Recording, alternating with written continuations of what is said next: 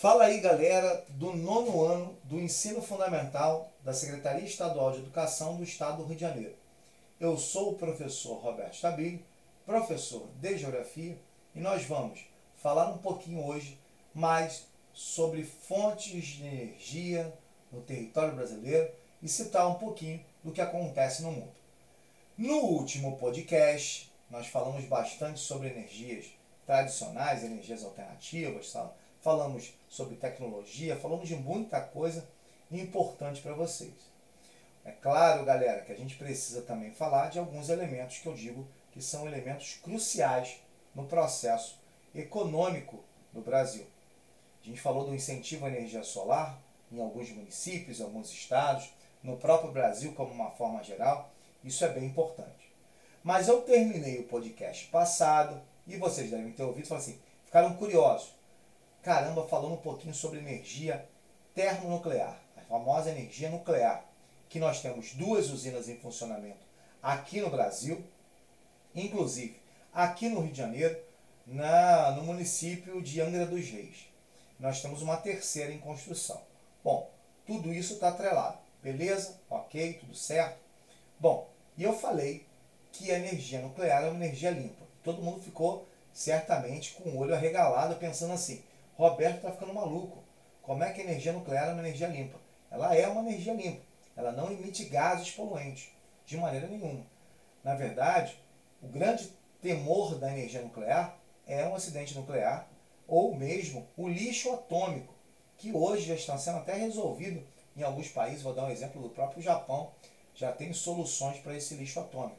Mas na verdade, a energia nuclear é uma energia limpa, né? Que poderia e que é utilizada, já falou assim, que é utilizada em muitos países, na França, na Alemanha, no Japão e na Eslovênia, sim, Eslováquia, tem muitos países europeus que utilizam como a sua base de energia a energia nuclear.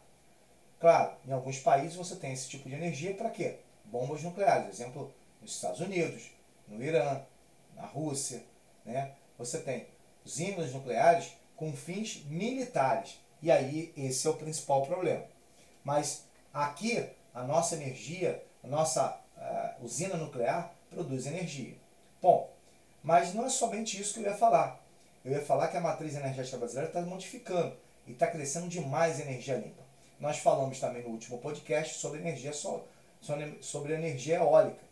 E a energia eólica é muito importante. Ela produz no sertão nordestino ventos constantes e a produção intensa desse tipo de energia. Está crescendo também a energia solar no Brasil, com incentivo do governo para colocar nas casas. Está crescendo a energia ligada à biomassa, muitas vezes o bagaço da cana-de-açúcar e entre outros elementos, o biocombustível da mamona né, e de outros produtos do Brasil. E aí você fala assim, caramba, o Brasil tem muita coisa. Sim, o Brasil tem muitos produtos importantes nessa produção de energia. Então a gente precisa entender que o processo é esse mesmo.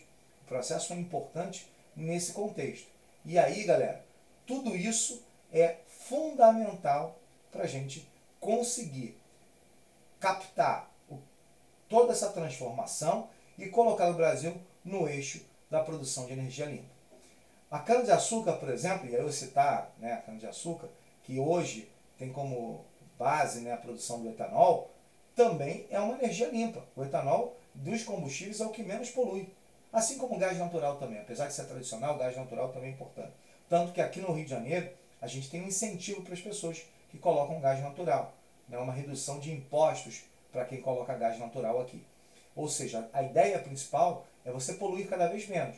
E o Brasil tem uma diversidade muito grande na produção de energia, não só uma diversidade muito grande na produção de energia, mas outros aspectos que eu acho que são importantes para definir o Brasil como um todo, um país com, que utiliza energias mais limpas, um, um, um país que tem uma grande diversidade, um país que tenta, de uma certa forma, fazer com que a gente possa fazer produção de energia, tentando impactar cada vez menos o meio ambiente.